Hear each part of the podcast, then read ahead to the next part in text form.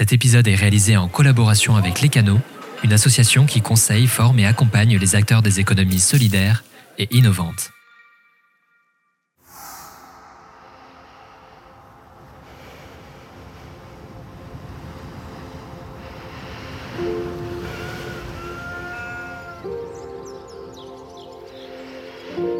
Les nouveaux aventuriers, itinérance aux quatre coins de la France, c'est parti pour l'aventure.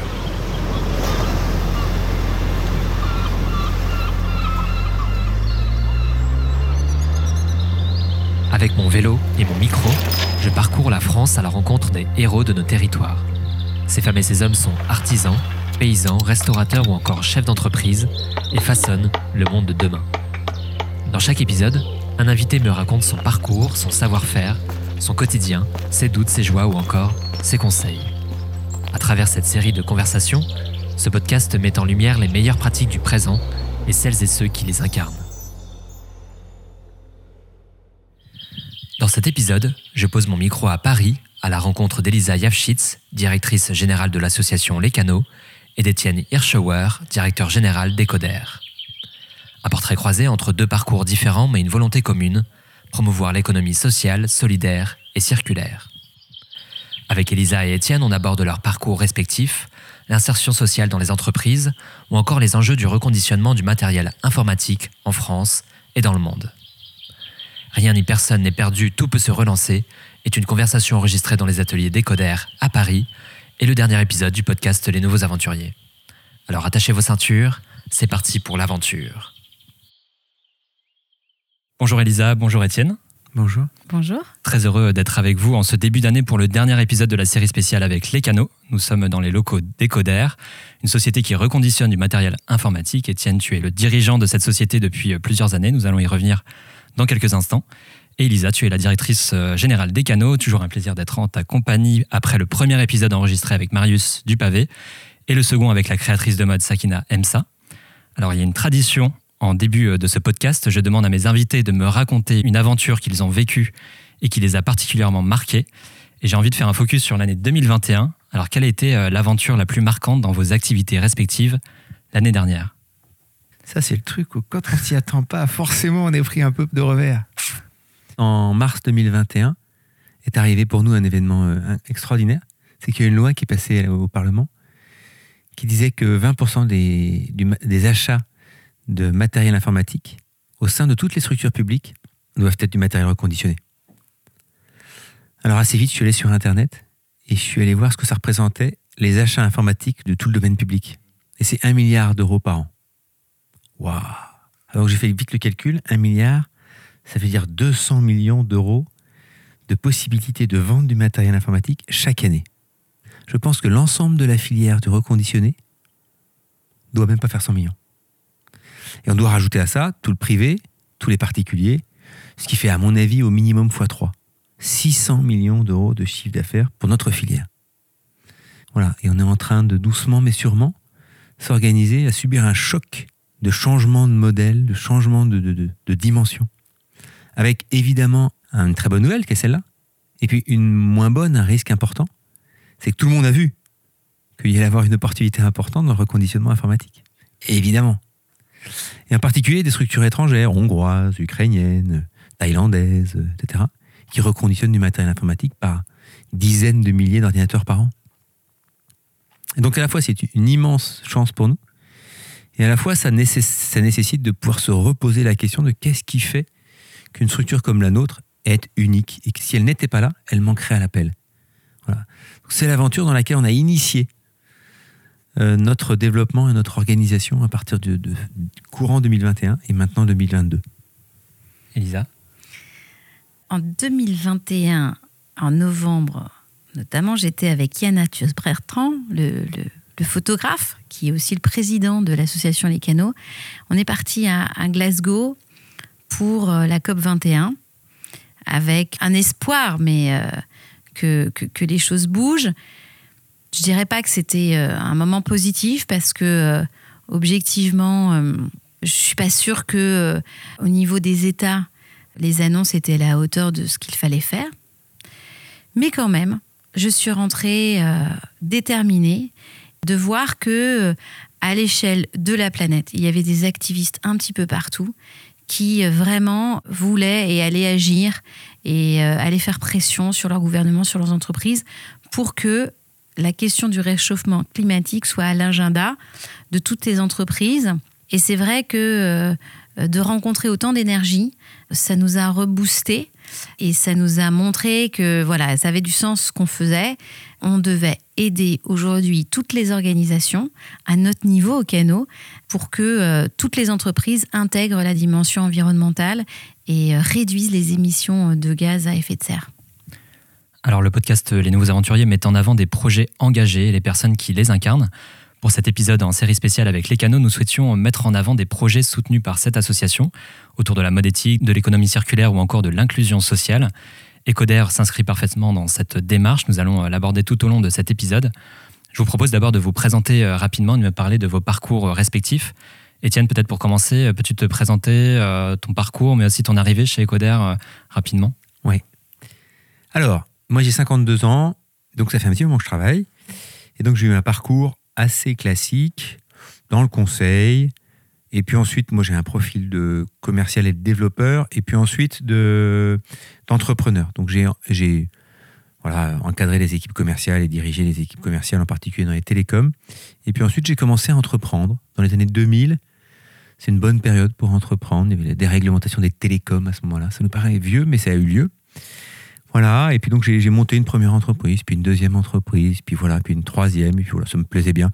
J'ai au fond de moi véritablement euh, le profil d'un entrepreneur, un peu compulsif. Hmm.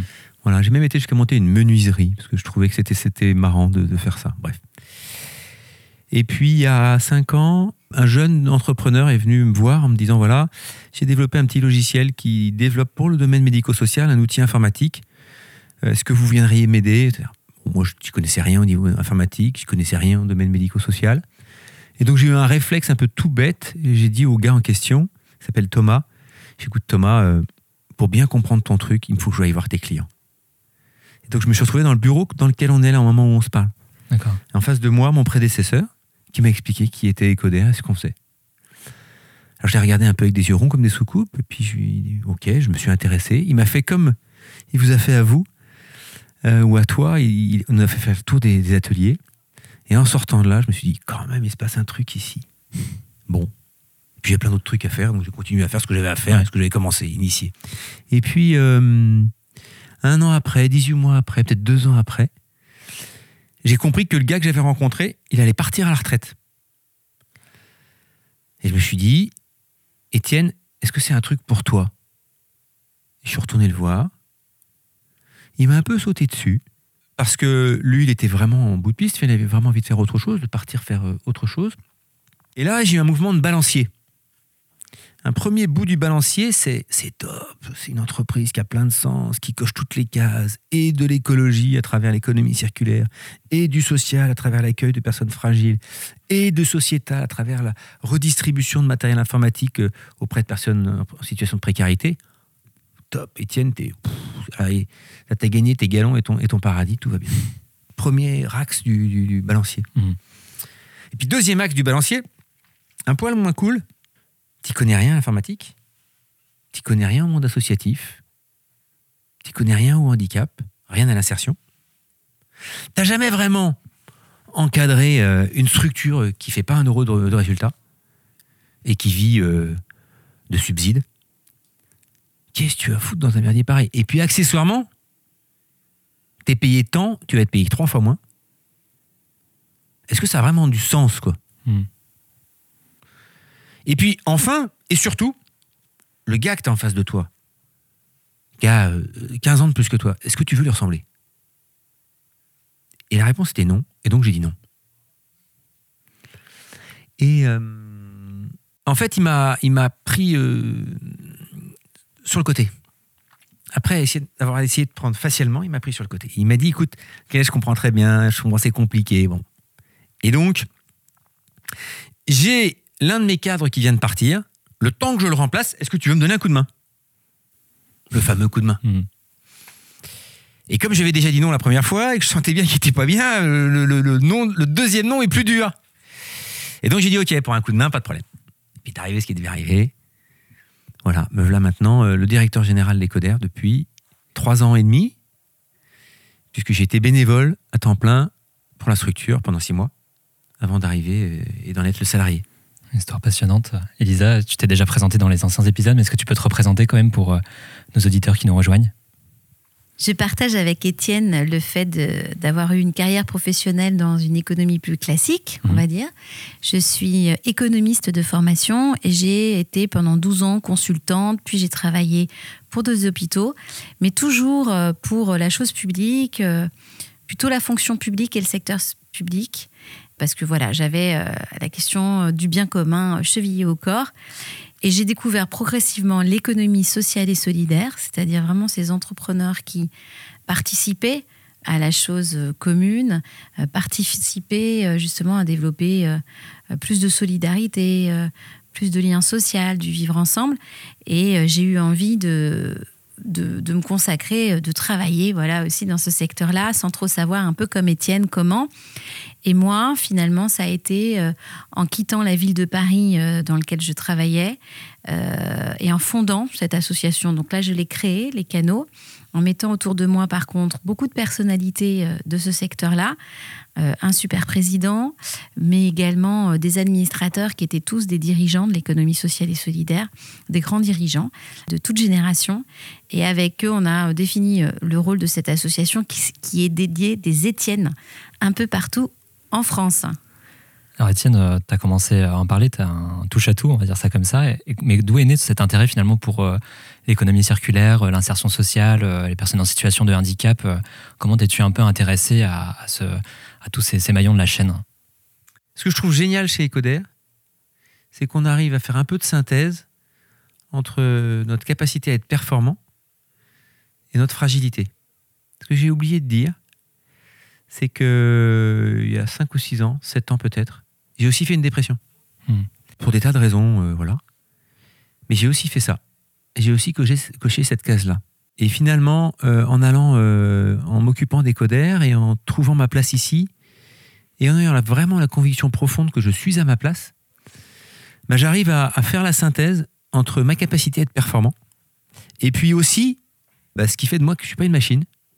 J'ai mes fêlures, j'ai mes difficultés, j'ai mes doutes, j'ai mes angoisses, j'ai mes nuits courtes.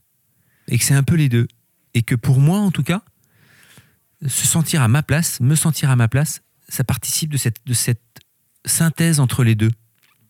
Et ce que je dis souvent, c'est qu'en fait, le sujet psychique dans les pays occidentaux, c'est 28% de la population. Qui ont un jour une dépendance à l'alcool, une dépendance à je sais pas quoi, des angoisses, une dépression, je sais pas quoi, bon bref. Et qu'on peut imaginer que si c'est 28% de la population qui reconnaissent un jour avoir eu un sujet psychique, moi je, je pense qu'il y a à peu près la moitié des gens qui disent pas la vérité. Et donc ça fait sans doute 56. Et une fois que j'ai dit ça, 56% de la population de pays occidentaux, donc de la France, mais de tous les autres, en fait, on est tous touchés par ce sujet, de cette fragilité, et on est tous quelque part un peu fragiles. Alors on nous a appris depuis qu'on est né, Étienne, François, fais gaffe, t'es quelqu'un de solide, tu dois aller plus vite, tu dois être meilleur, tu dois courir plus vite, tu dois être plus beau, tu dois gagner plus, etc. etc. On, doit les, on doit les enfiler comme des perles. Et il y a un truc dont tu dois te méfier, t'es pas fragile. T'es un type fort. Et on nous a conditionnés à ça. Et on s'est toujours dit, bah, il y a un truc dont il faut pas que je parle, c'est ce qui fait de moi quelqu'un de fragile. C'est ce qui fait que je pleure, c'est ce qui fait que je, je, je suis ému, c'est ce qui fait tout ça. Je, je- mollo les basses. Attention. Parce que ça fait mal. Et en arrivant ici, je sais pas du tout si je réponds à la question, mais pour autant je raconte mon histoire. Puis après, C'est ce que intéressant, c'est- non, parce que je pense qu'on y vient justement. ouais. En arrivant ici, ce dont je me suis rendu compte, c'est que hum, ceux qui me donnaient de l'éne- de l'énergie, c'est aussi ceux qui toute la journée s'excusent d'exister. C'est-à-dire que quand vous les croisez dans la rue, ils baissent la tête parce qu'ils n'ont pas leur place, parce que parce qu'ils sont moins intelligents, ils sont moins beaux, ils sont voilà, ils sont tordus. Voilà. Et ben c'est eux qui me donnent de l'énergie. Oui. Et ceux qui me font chier toute la journée, c'est souvent mes cadres. Ceux qui font le premier cercle, qui va me chercher des problèmes. Et pourquoi est-ce qu'ils me font chier? Et aussi pourquoi moi je les fais chier? C'est qu'en fait, on aimerait tous que le monde tourne autour de nous. C'est-à-dire qu'on aimerait bien que le mec qui fait de la finance tout le monde se préoccupe du fait que la finance, c'est super important dans l'entreprise. Et le mec qui fait du commerce, tout le monde se préoccupe pour faire en sorte que tout, le monde se soit au service du commerce, etc. etc. J'en passe autant qu'il y en a d'exemples. D'accord? Le mec qui a la prod, qui s'appelle Gaston, depuis qu'il est né, il a, il a des problèmes. Il n'a pas du tout envie que le monde lui tourne autour de lui. Il a juste envie qu'on l'aime. Hmm. Il a juste envie de, de trouver sa place, et voilà. Et ça, c'est un vrai énorme bonheur. Voilà. Et ce que j'ai découvert ici, c'est ça. Ce qui est formidable avec Ecoder, c'est que c'est une entreprise qui embauche des personnes très fragiles, qui sont souvent en situation de handicap physique, psychique, et euh, ils sont embauchés à Ecoder pour réparer, reconditionner des téléphones et des ordinateurs qui pourront retourner sur le marché. Et euh, ça, c'est un métier qui, justement, euh, est très utile à la société parce que tout le monde doit avoir la dignité de l'homme, c'est d'avoir un travail. Et travailler, euh, c'est ce qui donne beaucoup de sens à la vie. Et parfois, avoir euh, la première marche pour aller vers ce travail n'est pas facile. Et on la- on on n'aide souvent pas les gens à avoir cette première marche. Ici, on le fait. L'autre caractéristique, c'est que c'est aussi une entreprise qui fonctionne très bien, qui est sur un marché qui est porteur, où euh, de plus en plus d'entreprises et euh, de consommateurs individuels ont envie de racheter euh, des ordinateurs euh, reconditionnés ou des téléphones reconditionnés, parce que pourquoi être toujours dans cette frénésie qui nous pousse à utiliser plus de métaux rares, plus de ressources pour la planète, alors que réparer, c'est aussi bien. Donc c'est ça qui est très intéressant. Et dans le parcours d'Étienne, ce que je trouve aussi très intéressant, c'est qu'il se pose la question que beaucoup de gens se posent quand ils ont euh, envie de changer de cap. Et ce qui donne envie de changer de cap, c'est aussi de passer par des phases de dépression, euh, de questionnement, euh, d'hésitation par rapport à une trajectoire qui nous semblait très très droite et que finalement à un moment on se reprend dans la figure en se disant qu'est-ce que je fais? Et souvent, ces gens ben, qui ont envie de changer de travail ou avoir du sens se retrouvent face à la même question qu'a eu Étienne. C'est bien, je te propose un job, il est difficile, et puis en plus, je te propose d'être moins payé. Et là, euh, se pose la question, est-ce que je suis prêt à faire des efforts, à perdre des choses euh, pour euh, vraiment changer et puis vraiment prendre un autre métier? Et je, ça sera intéressant de savoir si économiquement le choix d'Étienne a été si euh, terrible pour toute sa vie que soit. Et justement, je pense que ça, c'est un des points aussi intéressants dans le changement de, parcours. Ecoder, c'est une entreprise euh, sociale et solidaire. Euh, Il y a aussi un enjeu environnemental qui est, fort avec justement cette notion d'économie circulaire. Est-ce que Étienne, tu peux nous présenter concrètement ce que vous faites ici et en quoi ça, ça, ça rebondit aussi avec ce que tu disais, Elisa, mais en quoi justement est-ce nécessaire aujourd'hui de concilier l'ensemble de ces enjeux, les enjeux sociaux qu'on perçoit ici en, en étant dans les locaux, et j'ai eu la chance de- visiter, et aussi justement cet enjeu environnemental qui est prégnant dans la société aujourd'hui. Donc, euh, quel est le rôle déjà d'Ecoder et en quoi est-ce nécessaire justement de concilier euh, ces enjeux qu'on retrouve ici? Alors, Ecoder, c'est une association qui tourne autour de trois objets. Euh, on l'a dit, donc on ne va pas épiloguer. Un objet social, un objet environnemental et un objet sociétal. Mm. L'objet social, c'est d'accueillir des gens fragiles, donc dans le domaine du handicap, avec la couleur du handicap, et puis avec la couleur de l'insertion. Donc on, on emploie aussi des personnes qui euh, viennent de la rue, des réfugiés, des gens qui sortent de prison, etc. Bref, donc qui n'ont pas de handicap à partir, euh, pas proprement parler, mais qui ont une difficulté, un éloignement important vis-à-vis de l'emploi, du travail. Bref. Premier sujet. Second sujet, environnemental. Et là, c'est vraiment clé. hein. On est vraiment euh, très exigeant au niveau environnemental. Dans notre métier qui est du reconditionnement informatique, il y a plein de possibilités. Les plus gros, les plus rentables, ils font du, recyclage. Ils collectent des tonnes et des tonnes de matériel et ils prennent votre ordinateur, ils le dissèquent, ils mettent le plastique d'un côté, le verre de l'autre, les métaux de l'autre, etc. Et on réutilise ce, ce matériel en tant qu'il est de matière. Premier aspect est très bien. Enfin, c'est toujours mieux que ça tombe dans une, euh, dans une décharge au Ghana. hein. Mm. Ce qui représente encore une part importante, voire de- la majorité de- des déchets des 3 E dont on dispose aujourd'hui euh, en France et des- dans les pays occidentaux. Très bien. Ça, c'est les plus rentables. Et là-dedans, on a tous les gros acteurs. Hein. Veolia, Paprec, etc. Tous ces gens-là, c'est leur métier. Ils traitent du déchet. Et à l'autre extrémité, et c'est ce que nous, on fait, dans cette euh, perspective-là, nous, on est à fond dans le réemploi. Le critère qu'on regarde, c'est sur la masse de matériel qu'on collecte, quel est le taux de matériel qu'on donne à revendre afin qu'il soit réemployé. C'est la raison pour laquelle, dans, les ateliers qu'on a ici, on a un atelier que tu, as, tu es allé voir de réparation. Hmm. On peut quelquefois passer un mois sur un seul ordinateur. Parce qu'on considère que bah, c'est notre objet, et on doit faire en sorte de récupérer d'un autre ordinateur qui fonctionnait pas, dont la dalle était cassée, un circuit intégré, donc on va pouvoir remettre avec le deuxième. Et puis il y a un clavier là qui est, hop, on va pouvoir et de trois ordinateurs qui fonctionnaient pas, on va en faire un qui fonctionne. forcément, en termes de rentabilité, ça prend plus de temps. Mais voilà, notre objet, il est écologique. Et donc on doit forcément pousser le bouchon un poil plus loin que d'autres sur ce sujet écologique. Donc un premier sujet social, un second sujet écologique qui est clé pour nous. Et puis un, troisième sujet qui est sociétal. Il se trouve qu'une partie euh, significative du matériel qu'on produit ici, qu'on reconditionne ici, est redistribuée auprès de, personnes qui ne pourraient pas se les payer à la FNAC. Voilà, donc c'est les trois sujets et qui font nous. Alors aujourd'hui, on est grosso modo 150, un peu plus, 160. Quand je suis arrivé, on était 80. Euh, on avait un budget de 3 millions d'euros. On a maintenant un budget qui va frôler les 10 millions d'euros. Donc on a beaucoup, beaucoup progressé toujours dans la même perspective et qui est, clé, qui fait en fait le trait d'union entre tout ça. On est performant et on est fragile. On est un peu des deux. Mais par contre, on, euh, la valeur de la performance, elle garde toute sa prégnance. Hmm. Est-ce que tu peux nous euh, expliquer un peu les différentes étapes d'un reconditionnement finalement? Est-ce On en entend beaucoup parler aujourd'hui, mais euh, qu'est-ce que c'est concrètement de reconditionner un, ordinateur? Alors, il y, y a en effet différentes étapes. Première étape, il faut collecter le matériel. Donc il faut être en accord avec un certain nombre d'acteurs qui ont du matériel à disposition. Donc il va falloir le collecter. On le collecte, on va le chercher, partie logistique. Et puis ensuite, ça arrive ici. Une fois que c'est arrivé ici, on va euh, relever tous les numéros de série parce que les personnes chez lesquelles on a collecté le matériel, bah, ils sont intéressés pour savoir exactement quel matériel on a collecté et qu'est-ce qui va être la, suite de leur histoire. Hmm. Donc, un, on relève les numéros de série, on en fait l'audit, et puis on efface les données. De la même manière, les gens chez lesquels on collecte sont pas très envie que l'ensemble de leurs données soit diffusé partout dans le monde et qu'on sache que monsieur machin est allé sur... Bref. Hein. donc tout ça, et donc on va aussi mettre en place une attestation garantissant à la personne chez laquelle on a on a collecté que son matériel, il a bien été audité et toutes les données qui sont à l'intérieur ont bien été effacées. Une fois qu'on a ça, on a donc un ordinateur blanc qu'il va falloir reconditionner.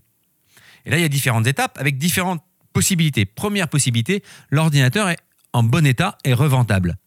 Donc là, on va avoir deux petites étapes. Une étape de clonage, mhm. comme dans Star Wars. On va cloner une image euh, sur l'ordinateur pour qu'il puisse être utilisé avec du système, avec des applications. D'accord? Puis on va rebooster l'ordinateur qui est quelquefois ancien en y rajoutant de la RAM, en y rajoutant un disque dur plus efficace, etc. Hein Ça, c'est quand tout va bien. Et puis, on, en fait, on finit par le nettoyer et puis par le préparer pour qu'il soit revendu arrive l'hypothèse où l'ordinateur n'est pas vendable en tant que tel, pour des tas de raisons, la dalle est cassée, euh, euh, le clavier ne euh, convient pas, etc. Et à ce moment-là, on va rentrer dans une opération, mais qui ne concerne pas tous les ordinateurs qu'on reconditionne ici. Et là, on va réparer. Donc on va de trois ordinateurs qui ne fonctionnent pas en faire un qui fonctionne, c'est ce que j'expliquais tout de suite. Mmh. Elisa, est-ce que tu peux nous représenter rapidement les canaux et me dire comment justement vous avez établi des liens avec Ecoder, ce que vous faites avec eux? Je crois qu'il y a une partie de votre parc informatique bien d'ici? Alors, l'objet des canaux, c'est de soutenir les acteurs économiques engagés pour la planète et la solidarité et donc de les aider donc, euh, j'ai rencontré Étienne, je pense, à peu près au moment où tu as pris ton poste de directeur général, il y a trois ans. Voilà. Et puis, euh, très vite, euh, on a regardé qu'est-ce qui pouvait soutenir, aider Étienne. Donc, au Cano, on fait des formations, on fait des programmes d'accompagnement, on fait de la mise en relation avec des acteurs et on, aide aussi à remporter des marchés, des marchés privés et des marchés publics. Et donc, voilà, c'est, je pense qu'on a fait à peu près plein de choses comme ça avec Étienne. Ça a pu être de la mise en relation quand il en avait besoin avec, euh, avec différents acteurs publics. Je lui ai fait rencontrer le professeur Younous, prix Nobel de la paix, inventeur du microcrédit, qui est venu euh, à Ecoder euh, visiter euh, les ateliers. Donc oui, c'est vrai qu'en plus chez nous, on a des ordinateurs Ecoder, évidemment, mais au-delà de ça, ça va être de, les aider dans ce changement d'échelle qu'Ecoder est en train de vivre et qui est voilà de multiplier et ses emplois et son chiffre d'affaires. Tu as mentionné la loi AGEC qui est passée en 2021 et qui donne la mission aux collectivités et au pouvoir public aux institutions publiques d'acheter au moins 20% de matériel euh, reconditionné et réparé. Tu le disais, c'est un vrai enjeu. C'est un enjeu pour Ecoder, mais c'est un enjeu pour la planète. Et donc, euh, on mettra euh, toutes nos compétences à aider dans ce secteur-là. Et puis, il y a une dernière chose qui est quand même pas neutre. Hein. Il y a une amitié qui est née. On est sur des sujets qui sont des sujets transverses, qui, qui, engagent toute notre humanité. On n'est pas juste à essayer de gagner de l'argent, etc. On est, on, est, on est à se dire, bah, les convictions que je porte, elles doivent être aussi euh, déclinées par mon action. Et, en ça, bah, on partage ça avec Elisa, et donc ça, c'est pas neutre. J'ai vous livrer un secret. J'ai demandé à Elisa de réfléchir avec nous à c'est quoi le projet Ecoder Qu'est-ce qui fait de nous une entreprise différente? Qu'est-ce qui fait que si on n'existait pas, on manquerait un peu? Voilà, donc il y, a une amitié qui s'est créée et une bienveillance réciproque. On sent bien qu'on est un peu sur la même planète. Hmm. Vous le disiez tout à l'heure, euh, enfin tous les deux d'ailleurs, que les appareils reconditionnés euh, sont aujourd'hui de plus en plus valorisés. On le voit aussi avec l'augmentation euh, du chiffre d'affaires ici. On entend aussi beaucoup parler d'un acteur français, Back Market, qui est quand même très présent aujourd'hui sur, sur, sur, ce marché. Mais il y a quand même encore des réticences hein, finalement sur le sujet du reconditionné. Quels sont finalement les avantages et j'ai envie de dire aussi les inconvénients, mais ça est difficile d'en trouver, mais d'avoir un, un, ordinateur reconditionné plutôt qu'un ordinateur neuf? C'est une bonne question. Ah, il y, a, plein d'inconvénients. Il a déjà servi. Euh, c'est sûr, il a déjà servi. Alors, ça, c'est une question qu'on s'est posée, que je me suis posée dès que je suis arrivé. Pourquoi je ne sais pas. Mais c'est une question que je me suis posée dès, que je suis arrivé. Et en fait, j'ai fait le constat. Pourquoi est-ce que les jeunes, ils s'acharnent à mettre des tas de stickers sur leur ordinateur? Et je me suis dit, quelque part, il y a, comme un prolongement d'eux-mêmes dans l'ordinateur qu'ils utilisent quotidiennement, tous les jours, pratiquement, euh, ils ne commencent pas une journée sans, ouvrir leur ordinateur ou leur téléphone. Et la journée se, termine quand on a rabattu son, le clapet de l'ordinateur et qu'on est passé à autre chose. Mmh. Donc il y a bien un prolongement de nous-mêmes. Donc ce que je me suis dit, c'est que l'avantage principal d'utiliser de, un ordinateur euh, reconditionné et coder, c'est qu'il a un supplément d'âme. Il a les mêmes caractéristiques techniques qu'un ordinateur normal. Oui. Il va avoir la même RAM, il va avoir le même disque dur, il va avoir le même écran, la même tout pareil. Mais il a en plus un supplément d'âme. Il participe un tout petit peu de ce qu'on est au-delà de je tapote sur mon, clavier euh, mon doc Excel. Voilà. Donc c'est ça qu'il a en plus.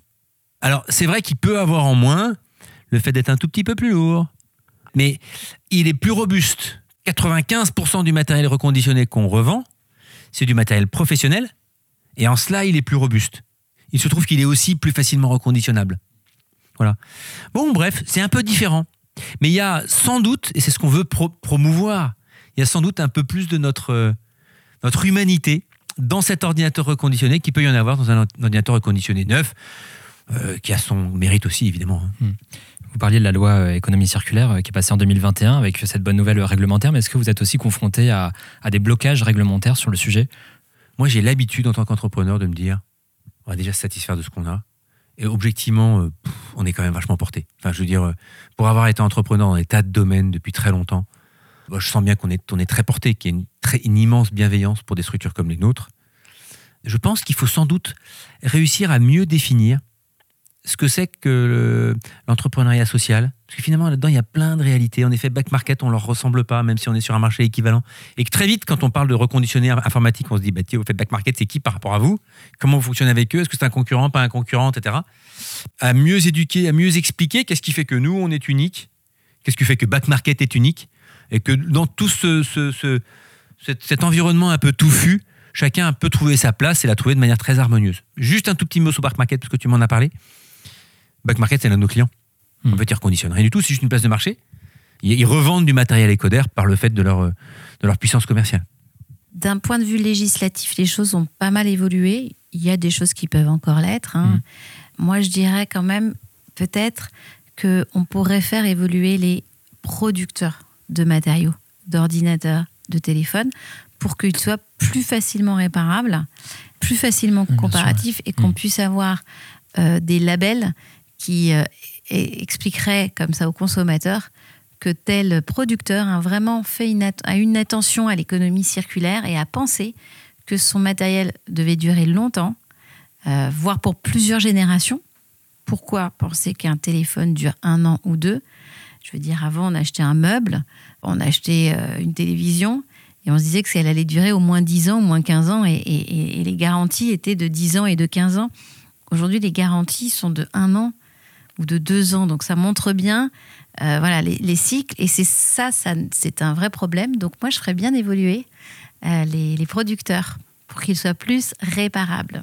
Et justement, quelles sont les actions euh, que vous menez au canot pour promouvoir bah, l'économie circulaire et aussi la dimension sociale dans les entreprises que vous, que vous soutenez? Dans le domaine de l'économie circulaire, on a des programmes d'accompagnement des entreprises.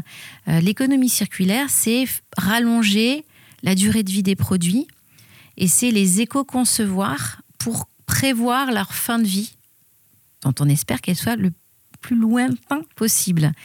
Ça, nécessite souvent de la logistique, des questions assurantielles, euh, des questions d'approvisionnement. Et donc, euh, on met autour de la table des bonnes fées autour de ces entreprises qui peuvent être euh, des experts, qui peuvent être des collectivités, qui peuvent être des partenaires financiers, qui peuvent être euh, un partenaire immobilier pour trouver des nouveaux locaux. Voilà, on met en relation. C'est pour ça qu'on s'appelle les canaux, parce qu'on crée des canaux entre les, les gens, entre, les, euh, entre des humains, entre des entreprises, entre des organisations. Et c'est comme ça qu'on les aide à se développer. Alors, dans ce podcast, il y a une question euh, que j'appelle la question émotion, et on va aller dans le prolongement de ce que tu étais en train de nous raconter, ce que tu nous as raconté tout au long de cet épisode. Est-ce que tu peux me, me dire quel est le moment le plus heureux et le moment le plus difficile que tu as vécu depuis le début de l'aventure euh, Ecoder J'ai l'impression qu'il y en a quand même un, paquet. Ouais, alors, paquet. C'est énorme, en fait. C'est énorme. Bon, le moment le plus dur, c'est c'est sans doute euh, aux alentours du 20 mars 2020. Ouais. Euh, au moment où c'est la guerre à la télé, là. Et où, en fait, euh, on est 80 ou 90 et je me retrouve tout seul avec quatre personnes. Et accessoirement, je me rends compte que je me fais assez vite insulter par mon encadrement parce que j'ai rien compris. Hmm. J'ai rien compris au Covid, j'ai rien compris à rien. Et je sais que j'ai pas de quoi payer les salaires ou quasiment pas de quoi payer les salaires à la fin du mois. Et je me dis, si je baisse les bras, en fait, euh, ça, ça repartira pas. Si je me mets en télétravail, si je me mets en chômage partiel, ça repartira pas. Hmm. Et ça, c'était super dur parce que parce qu'on évite un grave vis-à-vis de, de- de- des uns et des autres. Donc j'ai eu de l'amertume vis-à-vis des équipes que j'encadrais. Euh, c'est insupportable. Voilà, ça, ça, c'est pas supportable très longtemps. Donc ça, c'est le moment le plus dur. Les moments les plus incroyables. Je me suis fixé euh, depuis quelques temps de passer euh, du temps dans les ateliers. Mhm. Donc là, j'y vais une fois tous les 15 jours, une demi-journée. J'espère bien qu'assez vite, ce sera une fois, une fois toutes les semaines, une demi-journée. Avec la posture de, de, de- de l'ouvrier. Et c'est dingue, en fait. C'est dingue. Ça vous donne une énergie incroyable. Et ça, euh, moi, j'ai une chance de dingue. hein. C'est que je peux faire ça tous les jours si j'ai envie. Bon, j'ai pas forcément toujours le temps de faire ça tous les jours. J'essaie de me fixer, de, de faire ça là, en ce moment, une fois tous les 15 jours. Et j'espère assez vite, une fois toutes les semaines. Parce que voilà, c'est le sens de l'histoire. C'est ça qui rend heureux. L'énergie, elle vient de là. Alors on arrive à la fin de, de cet épisode. Quels sont euh, les projets, respectivement, euh, bah, sur ces sujets, notamment euh, pour Ecoder, pour euh, les canaux, ensemble peut-être aussi? Notre projet, ça sera de, de continuer à aider des entreprises comme Ecoder. Ecoder ne pourra pas être seul pour euh, réparer et, reconditionner des, ordinateurs. Aider aussi les plus gros à devenir encore plus gros, parce que euh, on a besoin euh, de licornes, on a besoin de grandes entreprises euh, de l'économie sociale et solidaire. On a besoin que cette économie, qui aujourd'hui est 10% de du, PIB français, à mon sens, pourrait prendre une part beaucoup plus importante. On pourrait être peut-être à 25% dans les 5 ou 10 ans. Et ça, on aimerait y contribuer. Donc, euh, donc pour les canaux, ça sera aider encore plus d'entreprises. Et pour Ecoder, 2022, j'espère qu'on va mettre deux sites de plus sur la carte de France. Ouais. Donc on a quatre sites aujourd'hui. On a ouvert un, un site à Lyon euh, cette année. Donc l'idée c'est d'en ouvrir deux de plus en 2022. D'être euh, toujours plus à l'écoute de nos clients pour que lorsqu'on achète un ordinateur Ecoder, on soit content de l'avoir et qu'il dure le plus longtemps possible et qu'on puisse nous assurer un service le plus long possible pour que ce soit le cas. et qu'on soit une référence en termes de services rendus à nos clients. Voilà pour l'axe des performances. Et ensuite, ne jamais oublier la raison pour laquelle on est là et de trouver le bon équilibre entre l'entreprise très performante, la start-up, et puis euh, euh, l'association euh, Cœur Grand Ouvert qui décide de, de recruter et d'accueillir les personnes les plus fragiles possibles. Si on arrive à faire un tout petit peu synthèse entre les deux, en se cassant la gueule dix fois par jour, mais en continuant à essayer, je pense que ce serait top. Voilà. Alors pour conclure, je vous propose une petite série de questions si d'aventure. Alors si d'aventure vous deviez prendre une mesure ou une décision pour que l'économie euh, circulaire soit plus prégnante dans notre société, quelle mesure ou décision prendriez-vous? J'obligerais à faire en sorte que dans tous les comités de direction ou dans tous les conseils d'administration, il y ait un enfant. Un indice de réparabilité imposé à tous les produits vendus. Si d'aventure vous deviez euh, citer une entreprise inspirante sur euh, la thématique de l'économie circulaire ou de l'insertion sociale, quelle entreprise citeriez-vous? J'ai été aux 30 ans d'Ares il y a un mois et demi, deux mois, quelque chose comme ça. Je l'ai trouvé dingue. Mmh. Ares qui fait? Ares qui est une, grosse structure de l'économie euh, sociale. D'accord, qui est multi-activité, donc ils font de la logistique. Ils, travaillent avec Veja de manière importante au niveau de, la partie logistique. Euh, voilà. Et toi, Elisa, c'est une entreprise euh, marquante, peut-être soutenue par les canaux d'ailleurs alors, comme il y en a tellement en France, nous, on soutient 4000 entreprises. Alors, euh, c'est très difficile d'en choisir un. On ne peut pas. Mais je dirais, euh, évidemment, le professeur Younous et la Gramine, euh, la Gramine Bank, parce qu'il a eu le prix Nobel de la paix d'avoir sorti tant de gens de la pauvreté à travers une activité économique qui est le prêt, la banque, pour des gens fragiles, des gens pauvres, des gens à qui personne ne voulait prêter. Donc on peut avoir un modèle économique très stable euh, vis-à-vis de gens euh, en difficulté, euh, dits fragiles, qui étaient un peu exclus de, la société comme eux, ils étaient exclus de la banque. Et enfin, si d'aventure vous deviez donner un titre à cet épisode du podcast Les Nouveaux Aventuriers, quel titre lui donneriez-vous? Alors, Étienne, derrière toi, il y a une affiche où il y a écrit Écoder, rien n'est perdu, tout se transforme. C'est un tagline de. Et moi, j'ai une proposition d'une évolution de cette tagline. Peut-être ça pourrait être le titre de l'émission. Rien ni personne n'est perdu, tout peut se relancer. Ça me va. On prend. Super. Bah, pour conclure, j'invite les auditrices et les auditeurs du podcast à consulter le site internet Les Nouveaux Aventuriers pour découvrir le reportage photo de cette immersion chez Ecoder. Les liens sont dans la description de cet épisode. Un grand merci, euh, Elisa, d'avoir donné euh, vie à cette série spéciale avec les canaux qui nous a permis de comprendre le rôle moteur d'accompagnement et d'innovation auprès d'acteurs des économies solidaires et innovantes comme Ecoder, Le Pavé et tant d'autres. Merci Étienne pour ton accueil euh, ici et bravo pour ce que vous faites avec Ecoder. C'était le dernier épisode du podcast Les Nouveaux Aventuriers. On se retrouve très prochainement sur Bobine. À bientôt. Merci. Merci François. Un grand merci d'avoir écouté cette aventure. Si vous aimez le podcast Les Nouveaux Aventuriers, vous pouvez l'aider en partageant les épisodes autour de vous. Vous pouvez également lui donner un maximum d'étoiles sur l'application Apple Podcast. Enfin, rendez-vous sur la page Instagram Les Nouveaux Aventuriers pour suivre l'itinérance de ce projet. À très vite pour de nouvelles aventures.